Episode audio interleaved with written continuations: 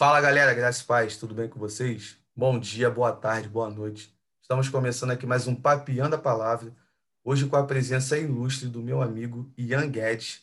né? E você que nos acompanha no Papiando a Palavra já desde o começo, você pode estar achando estranho o cenário, é um cenário diferente do habitual, é porque eu não estou no local onde eu gravo, né? Para você que está nos ouvindo através do Spotify, é um pouco diferente essa informação, é mais para quem está assistindo aqui no YouTube.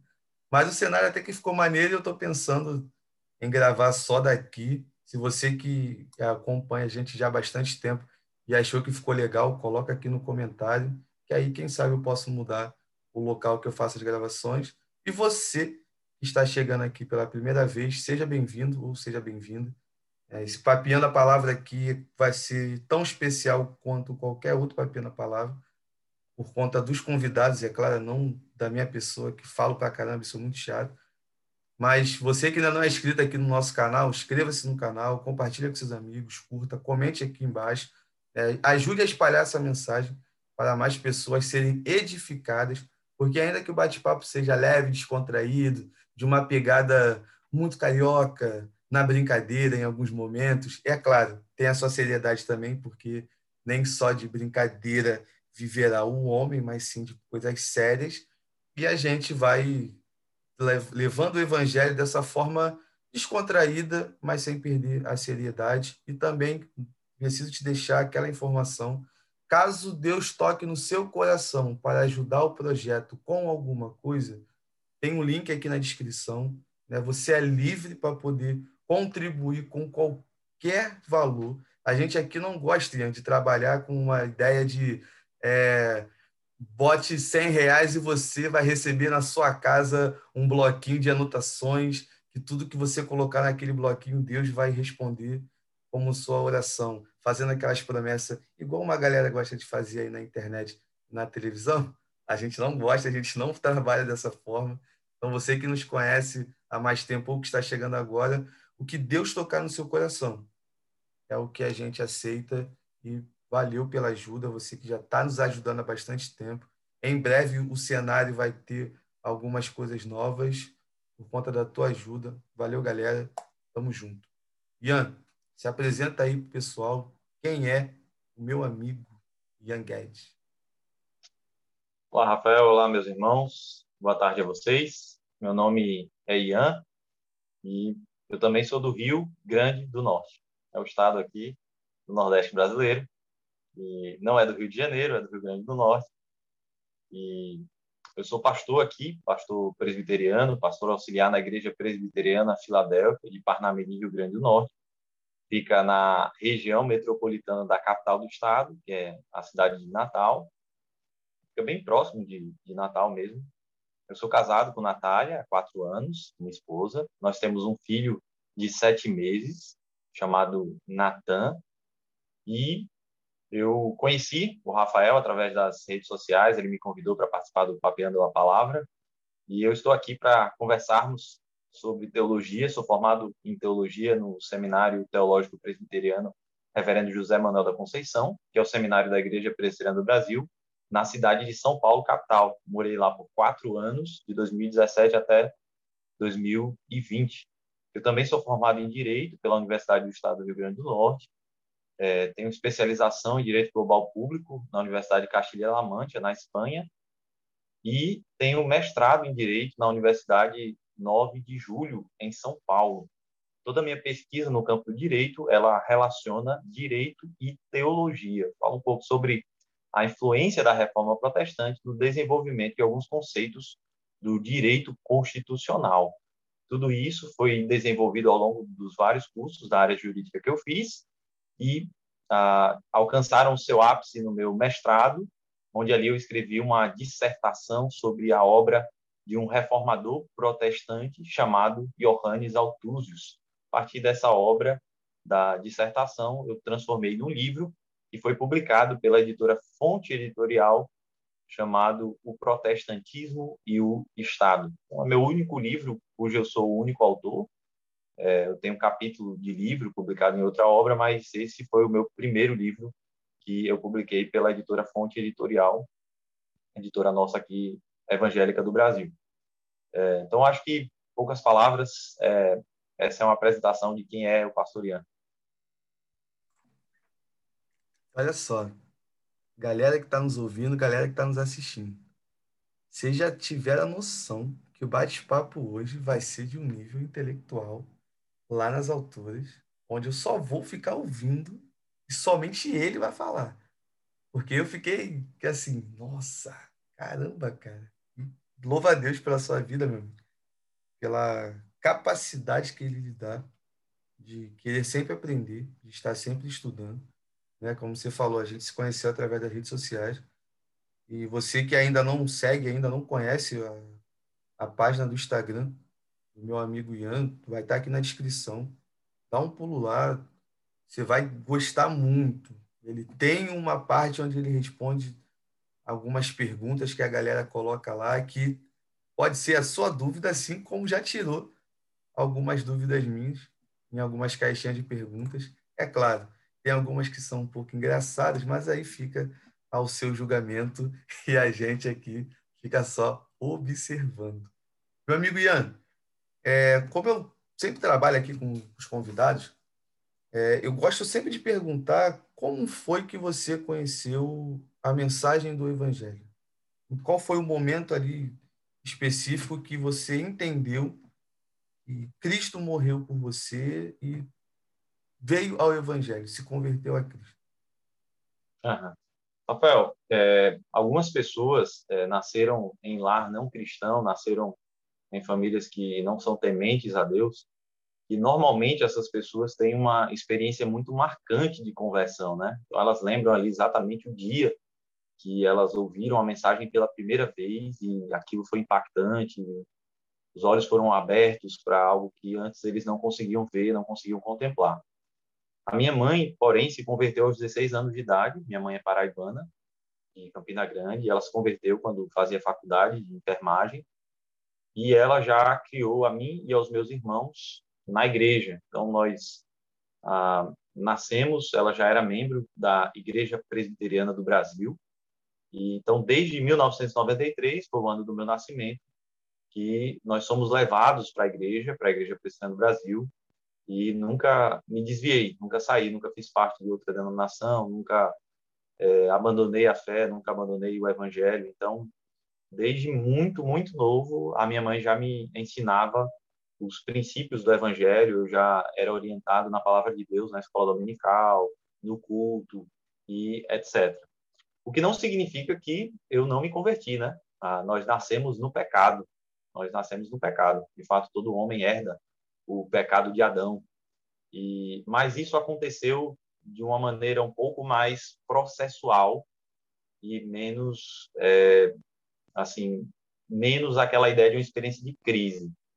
Se eu poderia escolher um dia, eu poderia escolher um dia, foi um dia em que eu ah, estava me questionando ainda quando criança, não sei se sete, oito anos de idade, não lembro exatamente a minha idade, mas imagino que por volta disso, entre sete e oito anos, eu estava me perguntando é, sobre a existência de Deus e, então brincando na rua, olhei para o céu ali naquele dia e disse: se o Senhor existe, faz um pão cair do céu disse isso pro alto e fiquei olhando para cima, esperando um pão cair lá do céu, né? E nessa semana, quando a gente foi para nossa igreja, a segunda igreja presbiteriana de Boa Vista, Roraima, que foi onde eu nasci, eu nasci lá em Roraima, moro no Rio Grande do Norte há muitos anos, mas nasci em Roraima. O pastor Jonas Valente pregou em João 6. E lá em João 6, Jesus diz assim: Eu sou o pão que desce do céu. E ali eu percebi de maneira muito nítida, muito clara, que Deus estava respondendo a, a minha questão, de que, de fato, ele mandou um pão do céu. Eu não fazia noção daquilo que eu estava pedindo, mas Deus sabia exatamente. E ali, naquele sermão, eu, eu fui impactado, né?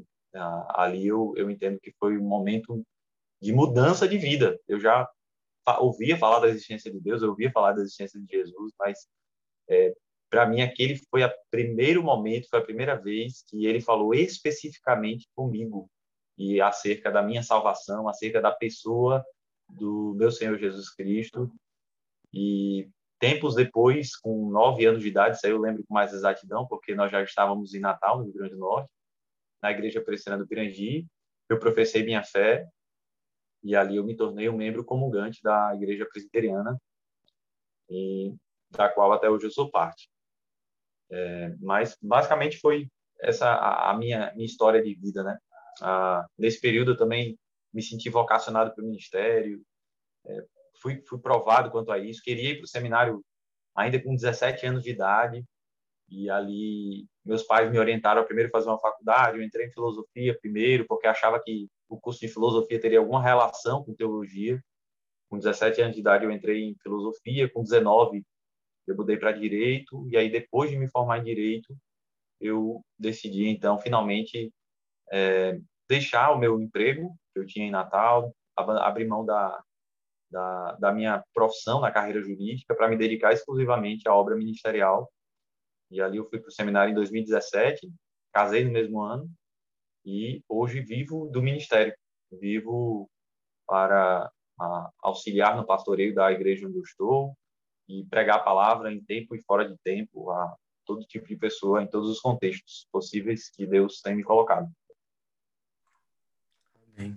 Meu amigo, é muito interessante quando eu ouço assim de alguém que foi criado na igreja e tudo mais, porque assim, o meu contexto foi completamente diferente. Né? Ainda que os meus avós, né, que eu fui criado pelo meu avô e pela minha avó, de parte de pai, quando eu nasci, eles já eram da igreja, foram logo depois, algo mais ou menos assim. Que tive, fui ensinado nos princípios né, do, do cristianismo, de várias e várias formas, com todas as suas limitações, mas era passado o tempo todo na minha criação. Mas eu já fui por um lado completamente diferente de mundão, de, de prostituição, alcoolismo, drogas e um monte de coisa aí que você possa imaginar. Foi uma situação bem, bem complicada. Mas quando eu vejo a, o testemunho, de certa forma, de alguém que foi criado na igreja e sempre viu a verdade do evangelho, né? e interessante que sempre tem um dia, ainda que com uma experiência mirabolante, vamos dizer assim, ou como experiência simples, que a pessoa ela entende a verdade do evangelho verdadeiramente e dali meio que dá um start na vida da pessoa. E o interessante no que você falou da sua vida é quando você pediu, né, o pão para Deus mandar um pão do céu e logo depois na, na pregação do pastor você ele pegou no texto onde fala que Jesus é o pão que desceu do céu e tudo mais. É, é, isso me ensina, e até para a galera que está nos assistindo e nos ouvindo também, que às vezes nós queremos uma resposta de Deus de uma forma maravilhosa. Muitas das vezes a gente pede algo a Deus e quer como um sinal de resposta que o mar se abra de novo. A gente é. quer que no dia seguinte de manhã já tenha maná para tudo quanto é lado para a gente comer, não precisa fazer mais nada. Manda codornas e para a gente poder se alimentar e ficar tudo tranquilo, de boa. De noite, às vezes a gente quer, ah, Senhor, mostra que está comigo, coloca aqui uma coluna de fogo, ou manda um anjo vir aqui falar. Quando, na verdade, a maioria, né, posso arriscar em termos de porcentagem, 99% da resposta que Deus dá para as nossas orações está na palavra de Deus, que é a palavra dele. E isso eu acho incrível. Eu acho isso fantástico. Como Deus ele vai trabalhar com algumas pessoas de uma forma muito simples, com outras conforme a necessidade de uma forma um pouco mais complexa, podemos dizer assim. Mas tudo tem a ver com a palavra dele. Tudo tem a ver com a verdade que ele deixou para nós, que são as escrituras. Então eu fico olhando para esse exemplo que você deu sobre a sobre a sua vida. E aqui já deixo o recado para a galera. Pessoal, quer uma resposta de Deus? A sua oração? Leia a Bíblia. Não fica correndo atrás do profeta fulano de tal que tem a revelação forte das quinta-feira à noite. Da irmãzinha de não sei das quantas que tem a oração poderosa no monte dali da esquina na segunda-feira de manhã. Vá para a palavra, vá para a Bíblia, ouça um sermão é, estude para um sermão, se debruce nas Sagradas Escrituras, seu devocional diário, examine as Escrituras é, dia após dia, que ele vai falar e na Bíblia terá a resposta da sua oração. Então, fica tranquilo. Né? E, assim, até para até deixar o Ian um pouco mais situado da, do porquê está falando isso, Ian, um dos objetivos que eu tenho com o Papiando a Palavra é que a galera entenda o evangelho da forma que o evangelho é na Bíblia. E não aquele contexto místico dentro do evangelicalismo que nós, nós estamos inseridos, de que a gente precisa ter uma experiência forte para poder acreditar nas verdades do evangelho, quando na verdade, infelizmente, pode ter pessoas que estão esperando o pão cair do céu e não espere que o pão não vai cair do céu, irmão pão hum. do céu já veio e a gente conhece ele através das Sagradas Escrituras. E assim, até pegando um gancho nisso que você falou, sobre a pregação do pastor e da expectativa das pessoas em relação à resposta de, de oração, né? você, como membro da Igreja Presbiteriana, eu acredito que a, a pregação expositiva é algo que está enraizado dentro do seu coração. Eu creio muito que isso ali está Falou Ian Guedes, pregação, tá expositiva, escrito no tutano lá de ah, expositiva. Padrão Hernandes Dias Lopes, padrão Reverendo Augusto Nicodemos. E assim, dentro desse assunto da questão da pregação, qual é a importância que você vê da pregação expositiva na vida da igreja, num sentido geral? Uhum. É, Rafael, a pregação expositiva, é, para mim, é, é a forma mais acertada de pregar. Por que isso? Porque a, a pregação ela não é um, um, mero discurso, né? Ela não é só uma, uma palestra sobre um tema. É, alguém poderia palestrar sobre perdão numa numa empresa e nem mencionar a Bíblia. E ali ele poderia falar uma série de coisas sobre perdão, sobre a necessidade de perdoar, sem mencionar a Bíblia em momento algum. Ele está falando sobre um tema. E o problema é que alguns pregadores querem falar sobre perdão e eles já têm o tema, a pregação já está pronta, está faltando só o texto. E aí você vai lá, encontra um texto que você acha que se encaixa e você termina forçando o texto a dizer aquilo que, na verdade, o texto não está dizendo. Você termina forçando o texto a dizer aquilo que você quer dizer para a igreja, aquilo que você quer falar. E o problema é que se torna a palavra do pregador e não a palavra de Deus. A pregação, ela precisa ser uma exposição das escrituras. Então, a pregação nada mais é do que o ensino é, da palavra de Deus. O pregador, ele não fala de si mesmo. Ele não fala a partir daquilo que ele pensa. Ele fala à luz da revelação. E a revelação, no caso, é a Bíblia, a revelação canônica, a revelação escriturística, né? aquilo que foi registrado de maneira inspirada e inerrante. Então, a pregação expositiva, ela diminui a possibilidade de erro do pregador, porque o objetivo da pregação expositiva é ler o texto, dizer aquilo que o texto diz, ou seja, ensinar aquilo que o texto está ensinando e aplicar aquilo que o texto está explicando.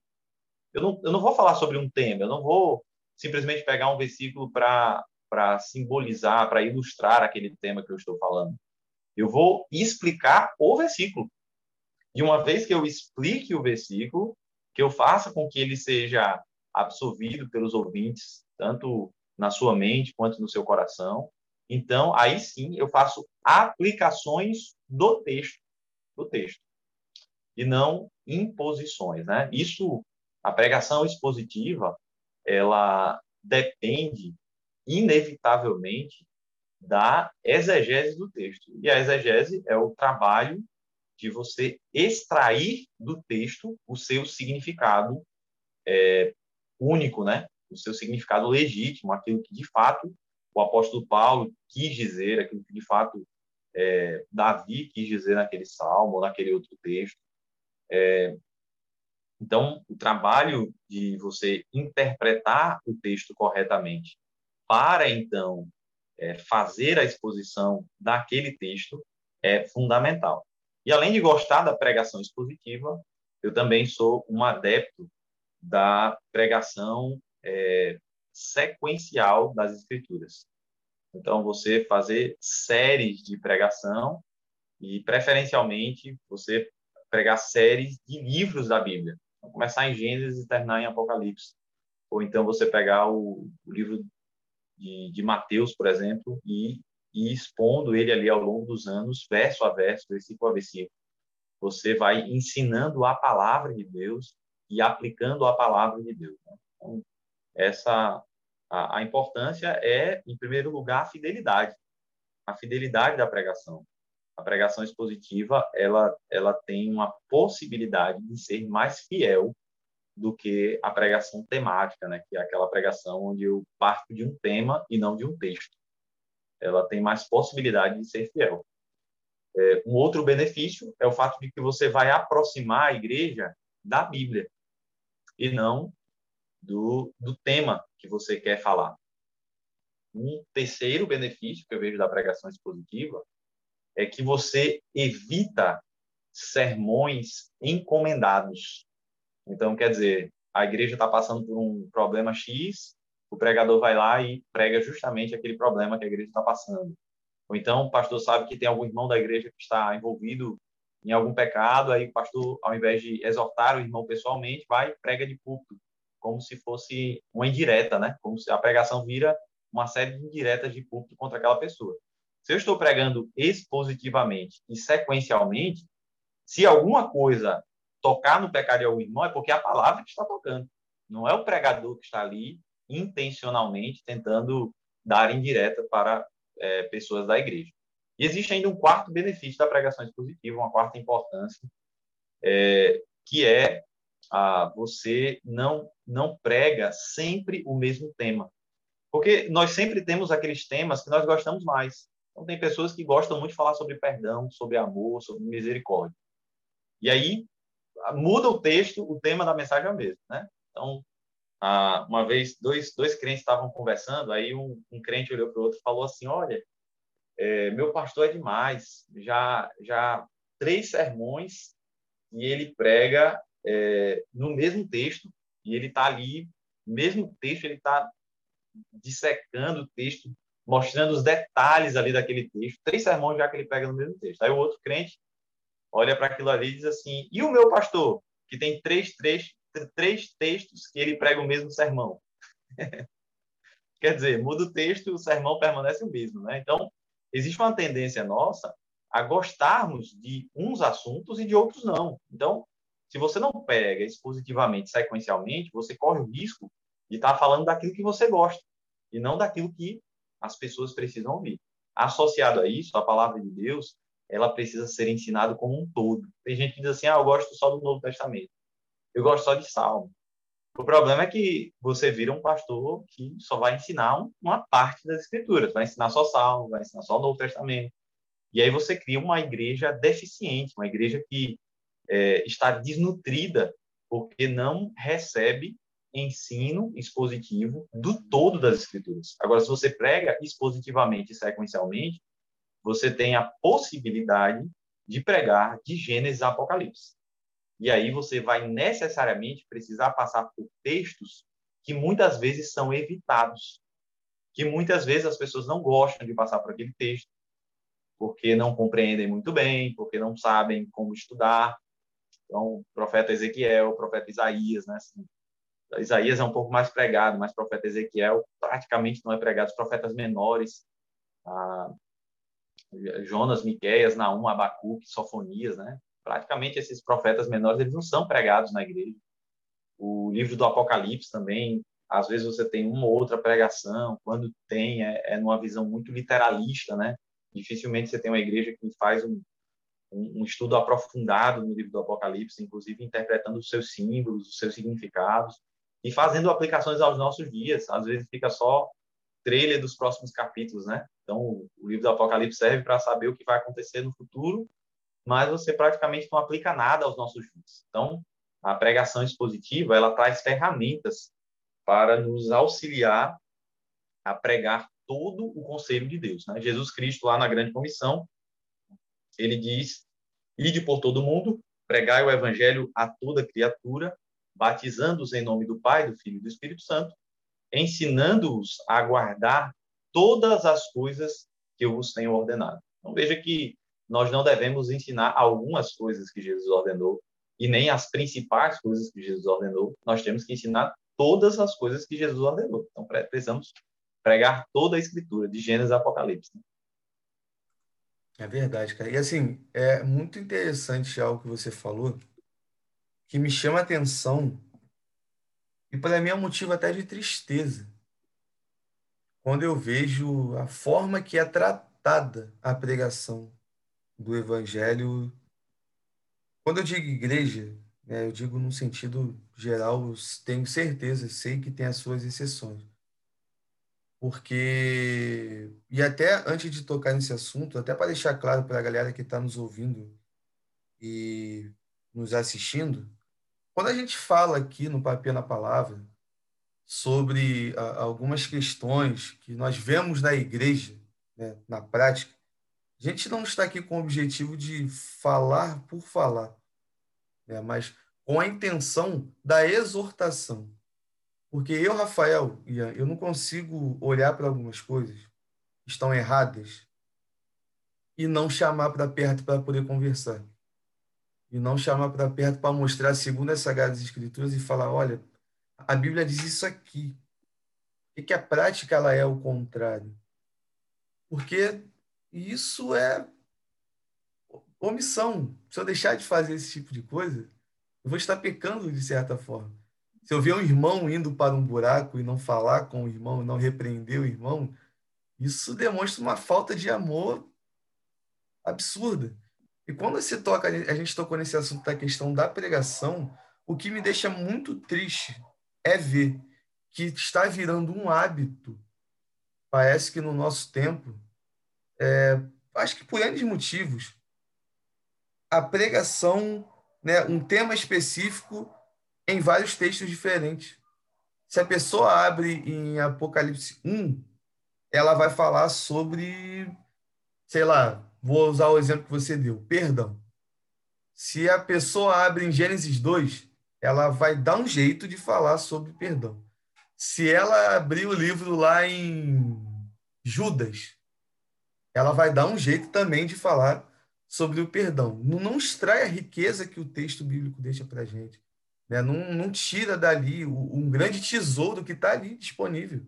Não só para o pregador, mas sim para a igreja que também precisa receber. Então fica aquela coisa aguada, aquela coisa minguada, um evangelho de certa forma infantilizado, porque hoje a gente não pode falar das profundezas dos assuntos que a Bíblia aborda, porque senão um membro da igreja vai ficar chateado e vai sair daquela congregação e vai para uma outra que chega lá tem um cara que fala tudo que ele quer ouvir e vai ativar um mindset da cabeça dele e ele, através da Bíblia, vai mudar a sua vida e vai começar a falar um monte de coisa diferente. Não, não é isso, né? A, a pregação expositiva ela nos ensina justamente a, a Bíblia é a centralidade da igreja. Uma das coisas que eu gosto muito na história dos reformadores é que todos eles trataram a Bíblia exatamente da mesma forma. Ela como centro da igreja. É ela quem vai regir a igreja é a Bíblia, é, é, ela não contém a, ela é a palavra de Deus que vai reger a vida de toda a comunidade. Então, por isso que toda a igreja precisa ser pautada nas Sagradas Escrituras. Só que parece que é muito difícil se viver isso no nosso tempo, pela questão da superficialidade da, das pregações. Eu, essa semana, estava assistindo uma pregação na internet e, por uma questão de ética, não vou citar o nome do, do, do pregador, do palestrante, sei lá o que, que ele é, em que, sinceramente, foram 50 minutos que eu ouvi e quando acabou, eu pensei que eu era o cara mais importante do mundo. Eu pensei que eu era um cara muito bom. Eu fiquei assim, nossa, eu não erro. Nossa, eu sou quase Deus, cara, pelo que ele me firmou. Né? A conclusão do sermão foi algo assim que o, o, o ego, né? o, o pecado, ele inflamou. Não no sentido né, que tem muita gente que acha que a questão do pecado está só relacionada ao assunto sexual, né? Pecado para a igreja é só fornicação e adultério. Não, o orgulho também é pecado. Né? O egocentrismo está atrelado à questão do orgulho, então também é um pecado. E eu fiquei assim olhando e falei, gente, eu que gosto de ler, eu que sou apaixonado por estudar as escrituras, quando acabou a mensagem, eu fiquei assim, se eu não tomar cuidado, se eu parar de meditar nas sagradas escrituras, eu posso ir por esse caminho. Eu posso acreditar nessas coisas que esse cara está falando. E eu fico imaginando quando a pessoa não ama a Bíblia, quando a pessoa não ora, quando a pessoa não tem aquele amor pelas Sagradas Escrituras, ela é levada muito rápido por essa, por essa questão. Ela é levada muito rápido por essa tal, como as dizem hoje, né, a, a teologia do coach, né? Claro, a gente não, não pode nem chamar é, é, é, é esse segmento, não sei se a gente pode definir assim, de teologia, porque não tem nada a ver com Deus, né? Tem muito a ver com o homem, porque é tudo para mim, eu sou o melhor, eu sou o bonitinho, aí chora no metade, metade da, da, da pregação para caramba, para ficar aquela coisa emocional, uma música legal, interessante, para poder dar aquela quebrantada no coração. Eu falo para algumas pessoas, né? pode até parecer que eu sou um cara mais Nutella, né, vamos dizer assim, dentro dessa questão evangelho, mas eu prefiro muito mais a galera raiz. Prefiro muito mais a Bíblia do que uma pregação que vai falar que eu sou a melhor pessoa do mundo, sendo que, na verdade, o parecer da Bíblia é completamente diferente. Miserável, pecador, completamente dependente da graça de Deus, e sem ela a gente não é nada. A única coisa que a gente nasceu merecendo é do inferno, e pela graça somos salvos. Então, gente, Pregue expositivamente, pelo amor de Deus. Pregue expositivamente. Uma coisa importante, Rafael, assim, eu falei sobre a questão do, da exegese, né? Nem todo mundo tem condições de cursar um seminário, de usar de ferramentas do, da, da língua original, do grego e do hebraico, para fazer um, um, trabalho de exegese. Eu vejo aí na sua biblioteca que você tem alguns livros muito bons, que úteis para fazer exegese, né? O DIT do Antigo Testamento, o DIT do Novo Testamento, Dicionário Internacional de Teologia, então, quem, quem teve contato com o seminário consegue fazer um, um trabalho um pouco mais desenvolvido. Mas mesmo quem não teve, é, existe tanto comentário bíblico hoje em dia, tanta Bíblia de estudo, é, que você pode fazer uso ali na hora de preparar o sermão, entendeu? Então, se você, poxa, se alguém não, não teve condições de, de fazer um seminário e estar ali à frente de uma congregação, à frente de uma igreja, e não se sente preparado para fazer um trabalho de exegese, é, veja, veja quem fez, né? É, converse no, no, sentido simbólico da palavra com pessoas que fizeram trabalho exegético, que estudaram aquele texto. Então, leia vários comentários, pelo menos uns 5 a 10 comentários bíblicos é, consistentes, né? Procure comprar comentários bíblicos e, e, sempre que você for trazer alguma mensagem sobre alguma palavra, leia ali o máximo de comentários que você conseguir daquele texto. É uma coisa tão simples. Os comentários estão em português, né? Você só precisa realmente gastar um tempo ali pensando sobre aquele texto, lendo comentários e preparar um esboço a partir é, é, de, obviamente, coisas que você percebe do texto, mas fazendo filtro pelos comentários. Né? Tenha cuidado para não estar tá afirmando coisas que você nunca viu um comentarista, um teólogo falando. Né? Então, será que você é, vai descobrir algo no texto que ninguém nunca descobriu? Né?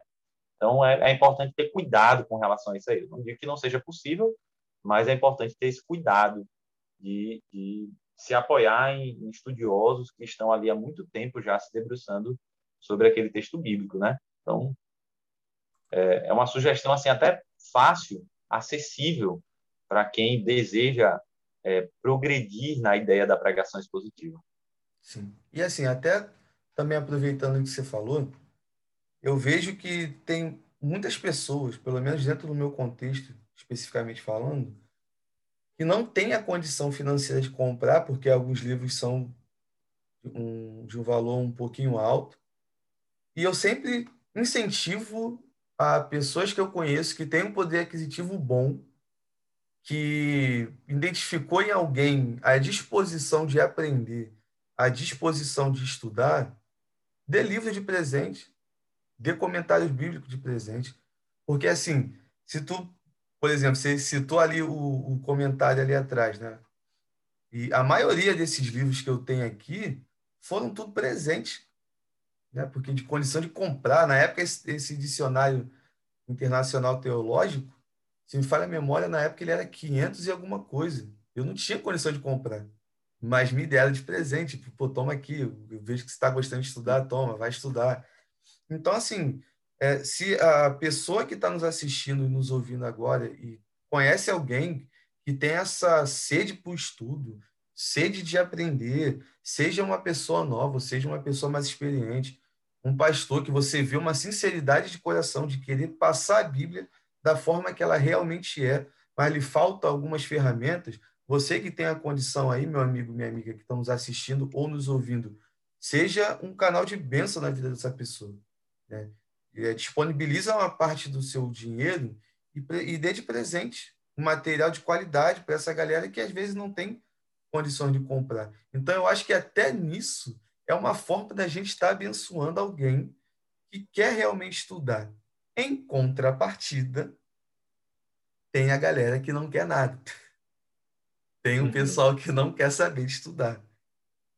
Eu não tenho vergonha e nem tenho porquê fingir e falar que estou inserido no melhor contexto evangélico da face do, do mundo, né, do Brasil, a extrema referência, não estou, é mentira.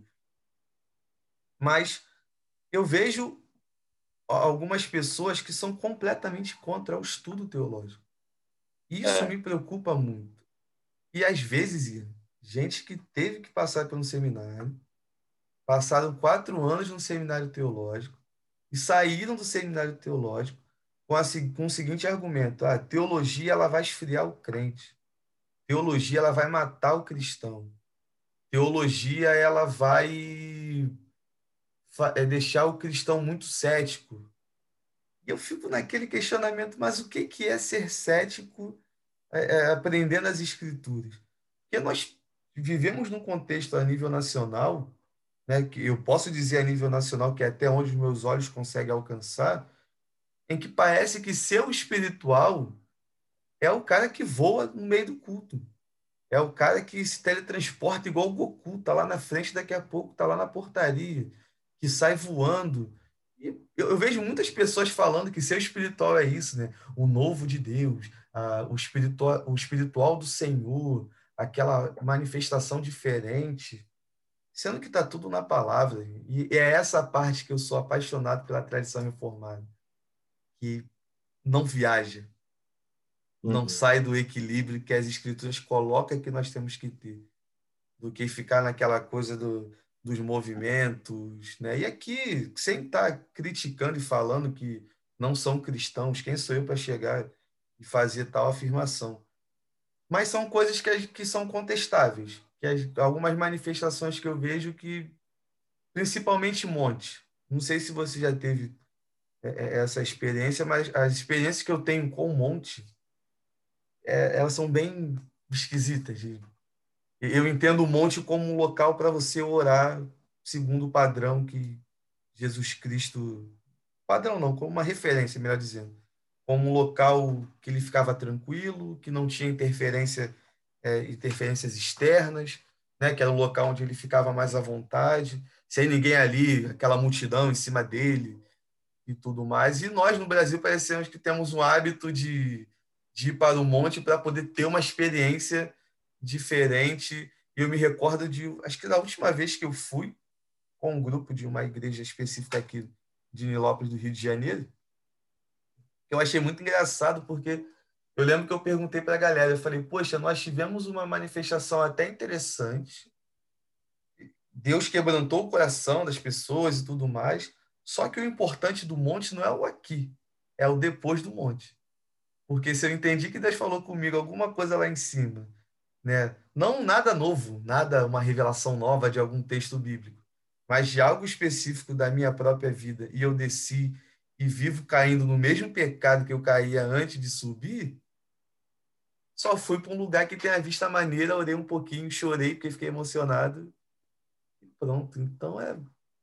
Eu acho que falta muito, né, cara, da, dessas manifestações, um entendimento bíblico correto, um entendimento bíblico coerente com a própria palavra, não dando margem para a galera poder ficar fazendo algumas afirmações do exemplo de ah, Miguel vai visitar a gente aqui essa noite com a sua espada de fogo. Eu acredito que você tenha noção do que, se, do que representa o anjo com a espada de fogo nas Sagradas Escrituras, né? Se alguém um dia te falar isso perto de você, corre porque ele vai vir para matar todo mundo.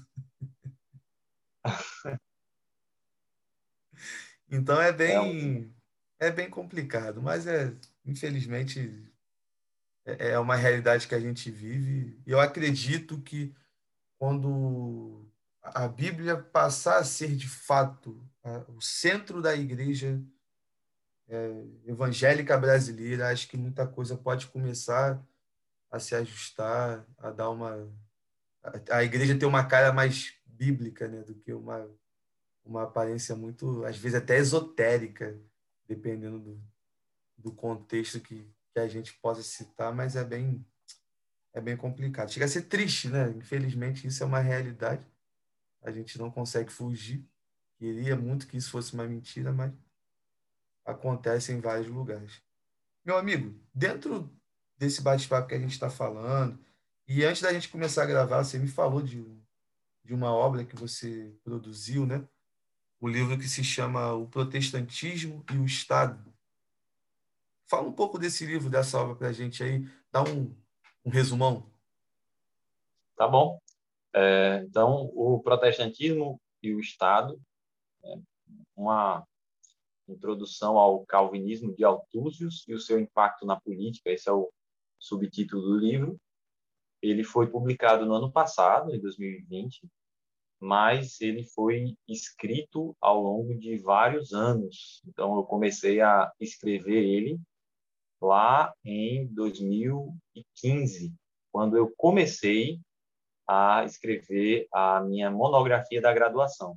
Na verdade, quando eu estava estudando direito, fazendo faculdade de direito, o reverendo Franklin Ferreira, é, pastor batista lá em São José dos Campos, né? Ele esteve aqui em Natal, numa palestra sobre o cristão e a política. E ao final da palestra eu tive a oportunidade de conversar com ele, me apresentei, disse que eu era que eu desejava me tornar seminarista pela igreja presbiteriana, que eu tinha vontade de me tornar pastor, mas que eu estava fazendo faculdade de direito e que eu queria uma sugestão de, de tema para tratar na minha monografia. E aí na hora ele falou lá, olha, é, mencionou alguns nomes que eu poderia pesquisar. Eu lembro que eu pesquisei todos os nomes que ele falou, e um dos nomes que ele mencionou foi um reformador pouquíssimo pesquisado, que é chamado Johannes Altúzios.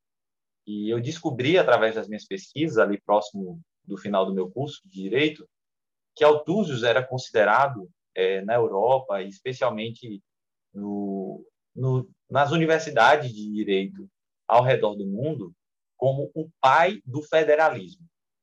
Para quem não sabe, o Brasil é uma federação, né? nós somos uma república federativa. Isso significa que a administração do Brasil ela é reparticionada em diversos entes federativos.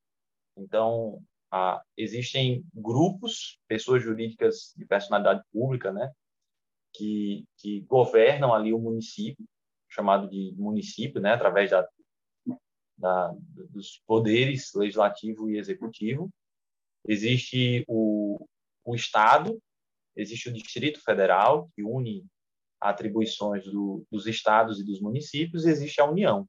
Então, essa é, é em termos bem simples e banais, a, a organização federativa do Brasil. Né? Normalmente, quando se fala de federação, os livros de direito eles mencionam a origem da federação como marco da origem do modelo de federação atualmente aplicado no Brasil, a Constituição norte-americana.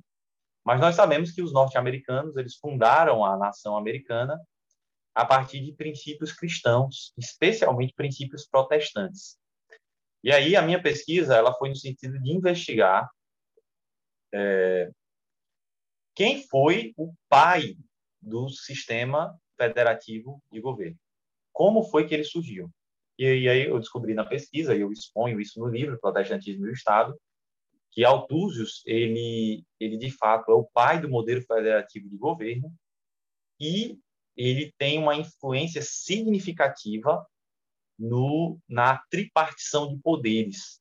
Ainda que, normalmente, quando se fala em tripartição de poderes, as pessoas mencionem ah, o Barão de Montesquieu, né, no seu livro O Espírito das Leis, mas Altúzios, anos antes de Montesquieu, e outros calvinistas, Altúzios era um calvinista, outros calvinistas também falavam sobre a organização do Estado e a tripartição de poderes, né? que é justamente a federação e a separação de poderes em executivo, legislativo e judiciário.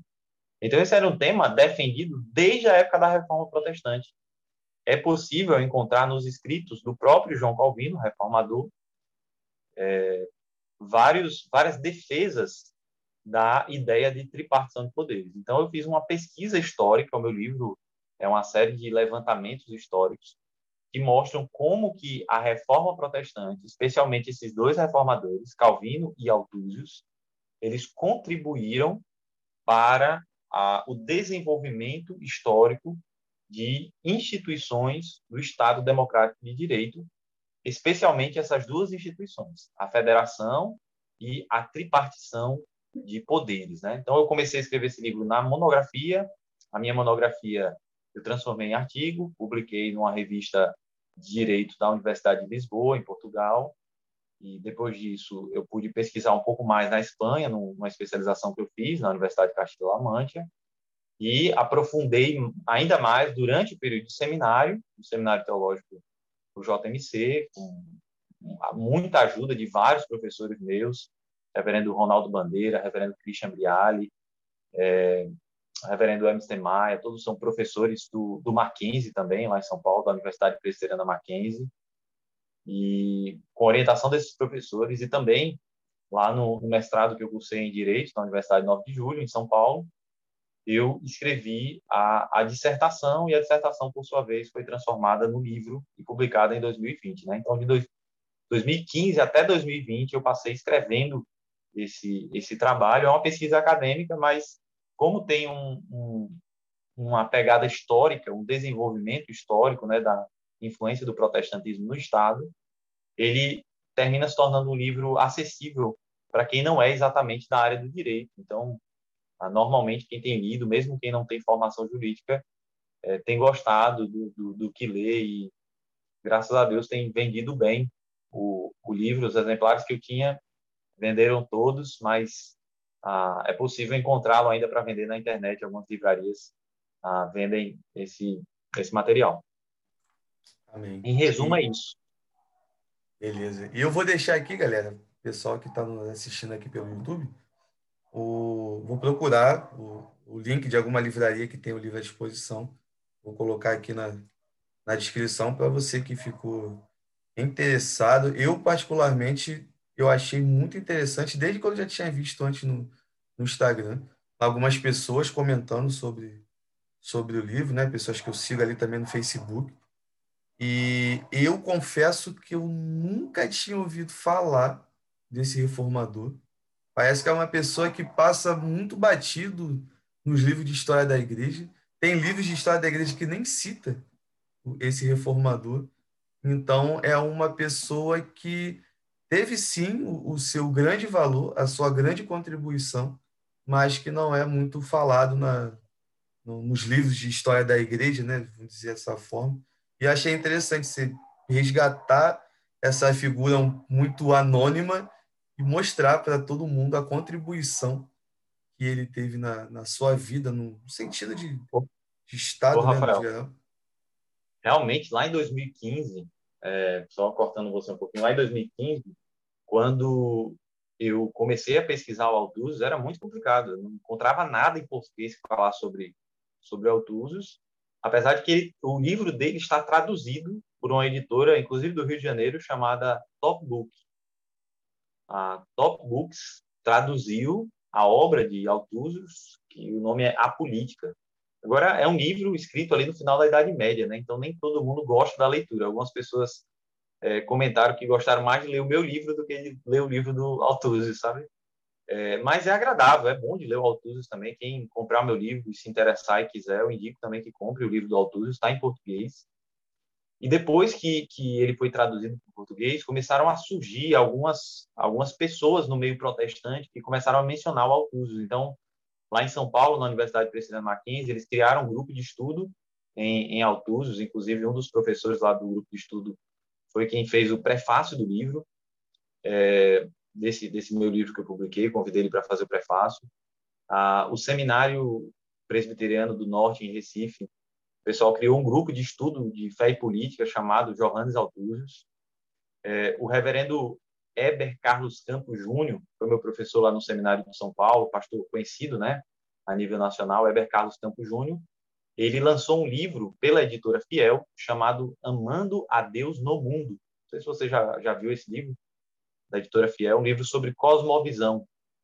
Então, esse, esse livro sobre cosmovisão tem um capítulo lá do livro que é sobre política, o cristão e a política. É, e lá nesse capítulo ele fala do Altúzios. Então, foi publicado recente também o livro do, do reverendo Heber Júnior, mas ele fala sobre Altúzios lá. É, um outro livro também é A Teologia da Reforma Protestante, foi publicado pela Thomas Nelson no, no, no ano da, de 500 anos da Reforma. E esse livro foi, um conjunto foi o, o Teologia da Reforma e o História da Reforma. É um conjunto da Thomas Nelson e o Teologia da Reforma ele ele tem um capítulo sobre é, a reforma e a política e aí esse capítulo é maravilhoso esse livro Teologia da Reforma se você tiver aí eu indico muito esse capítulo sobre fé e política e aí é, nesse livro ele ele menciona o Altúzios o Altúzios está lá citado nesse, nesse livro. Depois começaram a surgir, sabe? Lá em 2015, quando eu comecei a pesquisar, não tinha nada, mas é como se o, o a, aquilo que o, o, Franklin Ferreira comentou, né, começou, começou a aparecer em, em outros livros, em outras obras.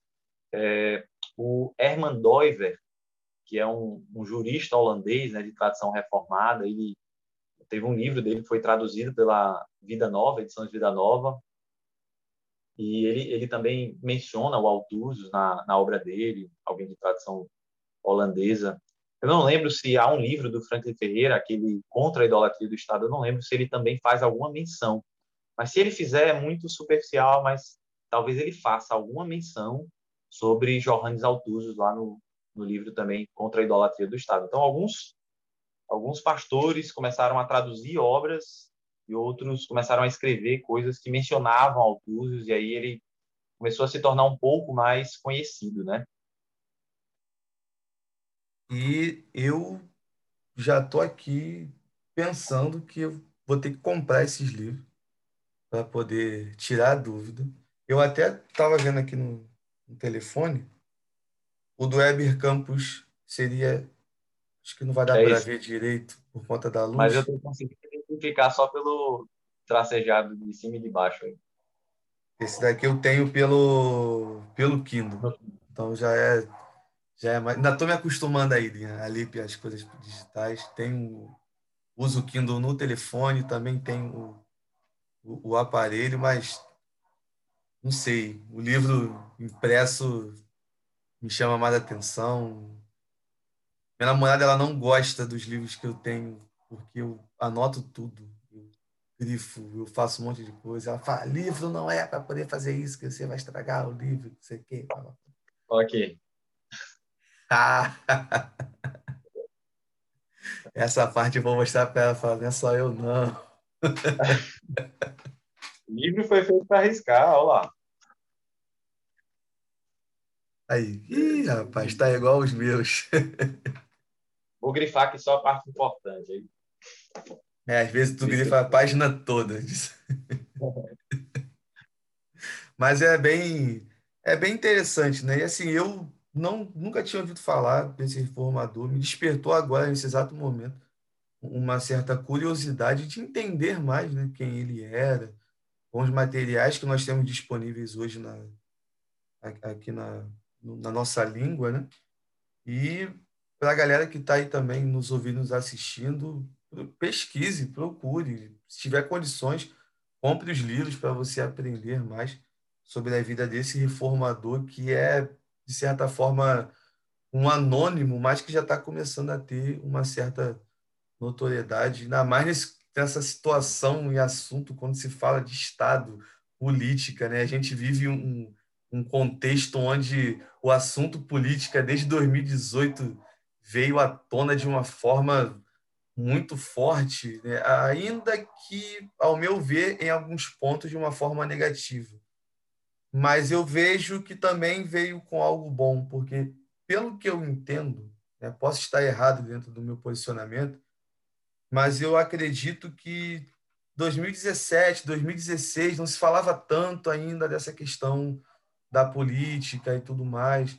E quando veio o, o, o fenômeno, né, como algumas pessoas chamam, né, o, o, fenômeno Bolsonaro, que foi um cara que deu aquela florada ali do, no, no debate, na, na questão da política, né? alguém se opondo a um governo de esquerda que já estava aí há muitos e muitos e muitos anos, como uma grande novidade.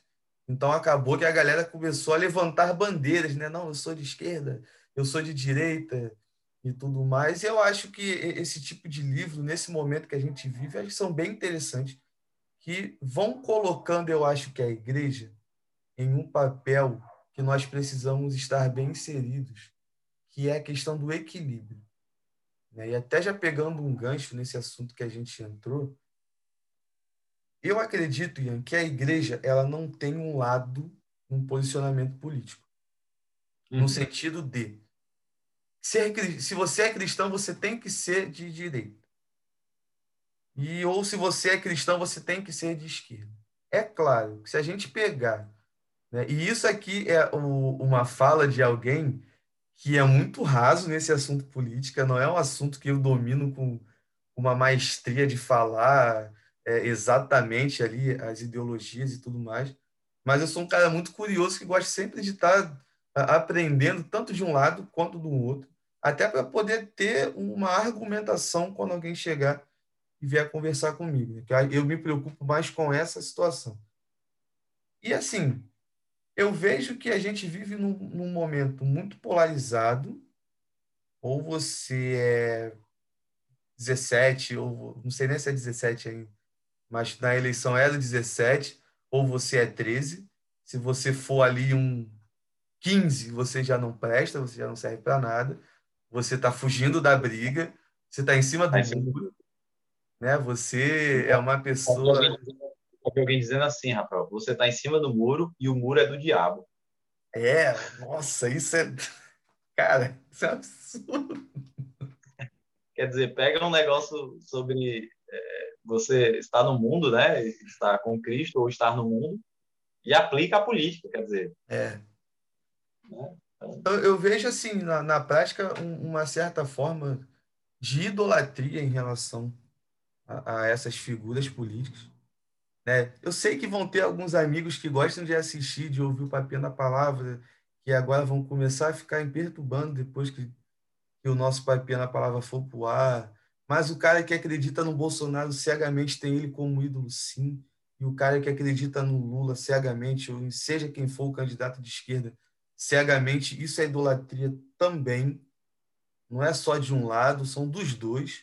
E eu acho que o papel da igreja em relação a isso tem que ser um papel completamente diferente. Entendeu? E assim, até deixando isso para. jogando essa responsabilidade para você agora, qual é o papel da igreja dentro dessa polarização política que nós atravessamos no nosso país? Então, o papel da igreja é ensinar aquilo que a Bíblia ensina. O papel da igreja não é não é escolher qual candidato o membro vai votar. Não é esse o papel da igreja. Então, muitas vezes a igreja ela termina se tornando uma extensão do debate político mundano porque algumas igrejas cedem os seus púlpitos e transformam os púlpitos em palanque eleitoral. E isso, de fato, é uma perversão do púlpito, né? O púlpito, ele, estávamos falando sobre pregação expositiva há pouco, o púlpito ele é para pregar a palavra. Existem textos da Bíblia que falam sobre política? Com certeza. Existem textos da Bíblia que falam sobre a, a responsabilidade moral, civil do cristão? Com certeza. E como cristão, a igreja, uma igreja cristã, ela precisa é, falar aquilo que a Bíblia fala. Ela precisa ser uma, um, um arauto do rei, né? Nós não somos arauto de nós mesmos, não somos arautos das nossas causas políticas e nem de partidos políticos, nem de candidatos políticos. Nós somos arautos do Rei Jesus. Então, é, é, eu acho que existe muito, Rafael, aí por que, que tem muita idolatria hoje em dia? Algumas pessoas acham que hoje nós somos como que é, judeus vivendo em Israel no período do rei Davi. Nós não somos. Nós somos como que Daniel vivendo na Babilônia na época do rei Nabucodonosor. Então, nós precisamos é, amar a Deus na vida pública e na política, apesar da Babilônia que vivemos. Nós vivemos na Babilônia. Nós não vivemos na Nova Jerusalém. A gente vai um dia chegar na Nova Jerusalém, mas a Nova Jerusalém não é aqui nessa terra, não é aqui onde nós vivemos. Aqui é Babilônia. É, isso não significa que eu deva simplesmente me omitir na vida pública, na vida política. Eu não devo me omitir, eu devo me posicionar, eu devo participar da vida pública, mas muito mais é, sem colocar o coração naquilo, sem ter uma esperança redentiva. Né? Eu acho que o problema é quando eu começo a achar que a, a minha vida vai ser transformada por meio daquilo, seja para o bem, seja para o mal. Então tem gente que diz assim, ah, eu se tal candidato ganhar, eu vou fugir do Brasil. Por quê? Não, porque aqui o Brasil vai virar um caos, né? Então veja que esse temor, ele não é um temor é, cristão, ele é um temor de homens. Você está temendo aos homens e não a Deus, e não a Deus. Então é um temor desproporcional. Esse esse medo todo, esse esse ódio que muitas vezes está é, é, tá expresso no coração das pessoas por candidato X, por candidato Y, ele mostra uma idolatria do coração, um coração idólatra, sentimentos idólatras dentro do coração, que de fato é, desejam ali matar ou morrer em nome de é, figura X ou figura Y da política. O papel da igreja é pregar a palavra, inclusive textos que falam sobre política. Então, eu posso mencionar aqui é, os Dez Mandamentos. Os Dez Mandamentos da palavra de Deus, inevitavelmente você vai se deparar com assuntos políticos. Porque ali nos Dez Mandamentos, você tem a ideia de honra teu pai e tua mãe. Então, qualquer tipo de anarquia deve ser rejeitada pelo cristão à luz do quinto mandamento: honra teu pai e tua mãe. O quarto mandamento também diz: lembra-te do dia do descanso para o santificar. Então, a gente lembra do domingo como dia do Senhor. À luz da palavra de Deus, à luz do quarto mandamento, eu entendo a, a ideia de que a sociedade ela deve se organizar em torno de, de santificar um dia, né? ainda que seja ali para os cristãos e não seja para o mundo todo, mas aquilo termina tendo impacto na sociedade. O, o Ocidente todo é organizado em torno da, da estrutura semanal, né? Descanso de um dia em cada sede. Essa estrutura, ela não pertence a nenhuma outra religião no mundo, exclusivamente à palavra de Deus. Só a palavra de Deus que, que, que traz essa estrutura de descanso de um dia em cada sete. E isso está expresso no quarto mandamento, né? O, o sexto mandamento diz não matarás. Então eu preciso me posicionar contra aborto, preciso me posicionar contra a eutanásia. Por outro lado, eu também preciso me posicionar a favor da vida. Então eu não, eu não posso ser negligente quanto ao cuidado com a saúde, quanto à prevenção é, de, de riscos de contágio. Então veja que só pelos dez mandamentos eu consigo é, perceber como que eu devo me posicionar diante de uma série de pautas políticas Agora, o problema é quando eu começo a confundir isso com candidato X, com candidato Y, com bandeira X, com bandeira Y.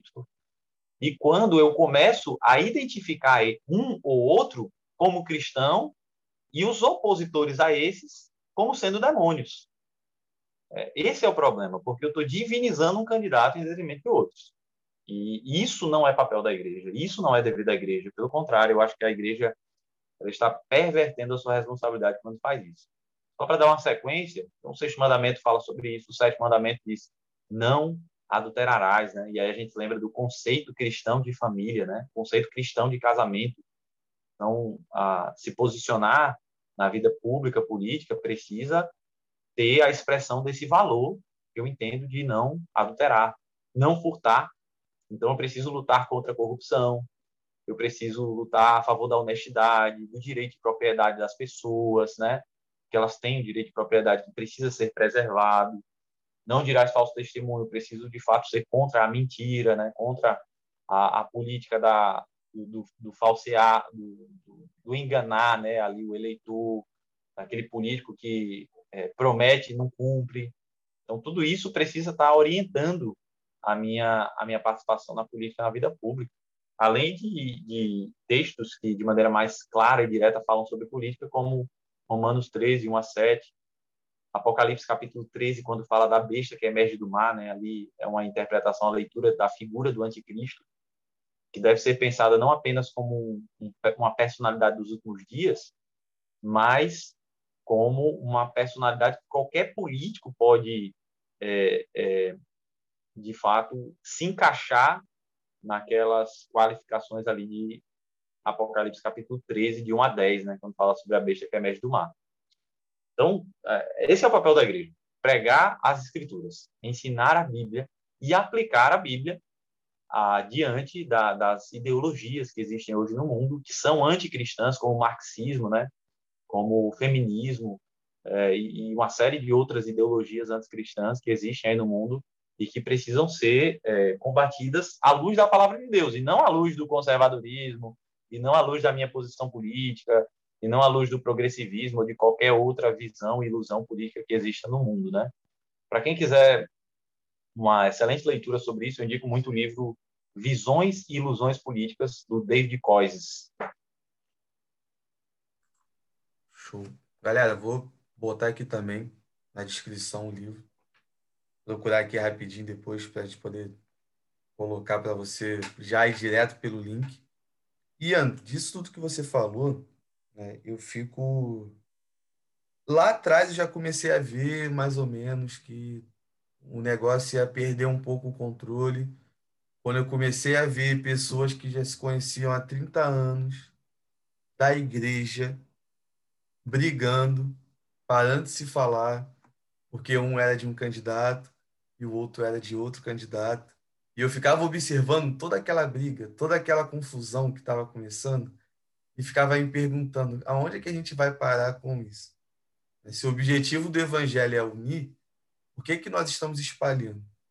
Se o objetivo do evangelho é que a, a igreja, no sentido de igreja una, uma só igreja, por que, que a gente vai se afastando por conta desses esses conceitos que são completamente sujos por conta do pecado.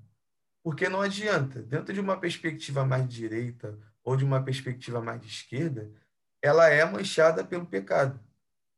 E que a, a única ideia redentora que existe são as ideias que a gente consegue ver né, e começar a praticar através das Sagradas Escrituras. Então, eu vejo que essa que essa situação que a gente vem passando, né, eu vejo ainda até hoje muitos irmãos, tem amigos meus, criança, que eu fiquei muito feliz quando eu me converti e comecei a chamar de irmão, né, por fato de sermos filhos do mesmo pai, estarmos ali dentro da mesma igreja no sentido de igreja universal, e que hoje não fala mais comigo porque eu tive uma escolha no, em 2018 e ele teve uma escolha diferente.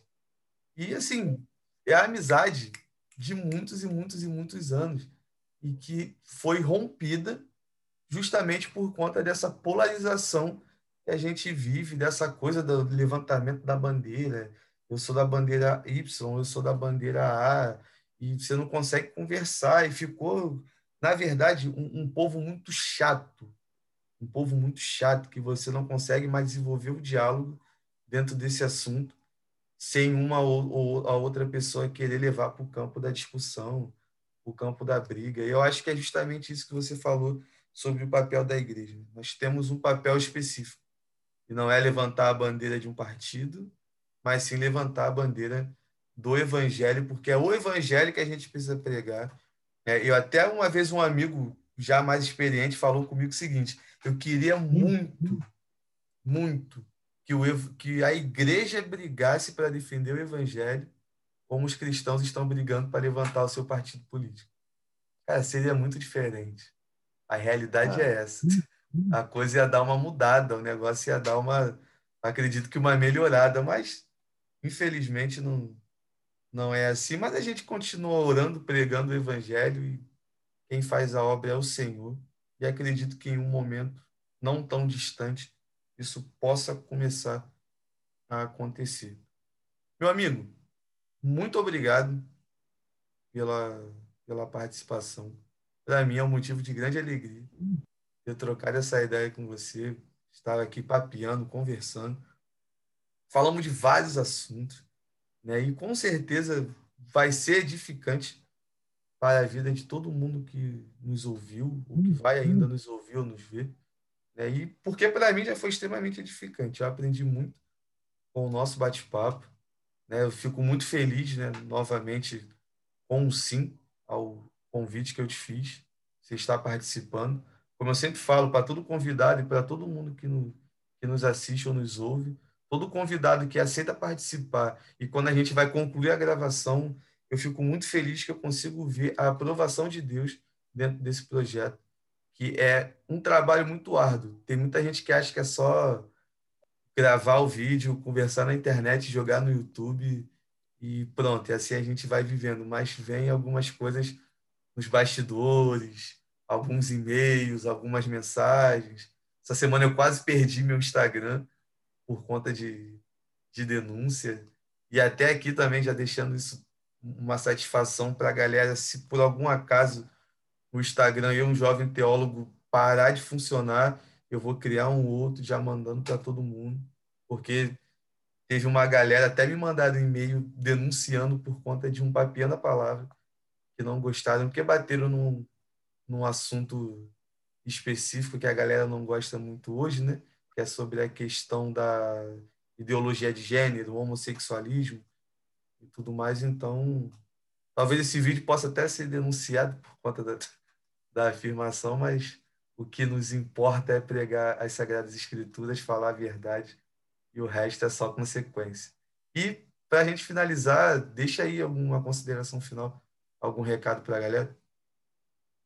Que, ah, dentro do que a gente comentou, né, a, grande mensagem que fica para você que nos assistiu é estude toda a Escritura, né? Estude a Bíblia inteira. Não, não viva apenas de versículos, de porções, de leituras dominicais que a sua igreja pode fazer aos domingos. Se aprofunde no estudo da palavra de Deus. Não, não, não se conforme com o superficial.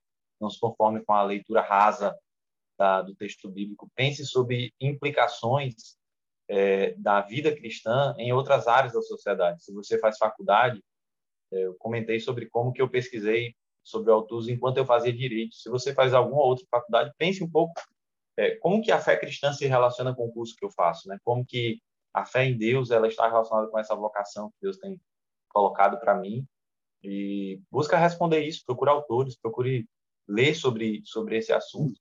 Quem sabe pode surgir aí uma monografia e até um livro escrito seu, né? Através de de um estudo mais aprofundado da área que Deus tem te vocacionado para atuar, para estudar como universitário.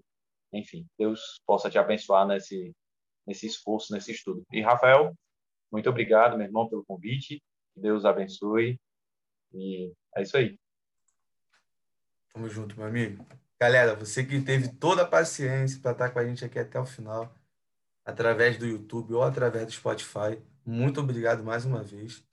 Né? E deixando aqueles recados básicos antes da gente encerrar papiando a palavra. Você é uma pessoa livre, tem total direito de discordar de tudo aquilo que nós falamos aqui no nosso bate-papo, não tenha problema. Comente aqui, coloque. Eu não concordei com nada e eu não concordei com essa parte. Deixe aqui nos comentários para a gente poder ter uma noção, né? nos dar esse feedback.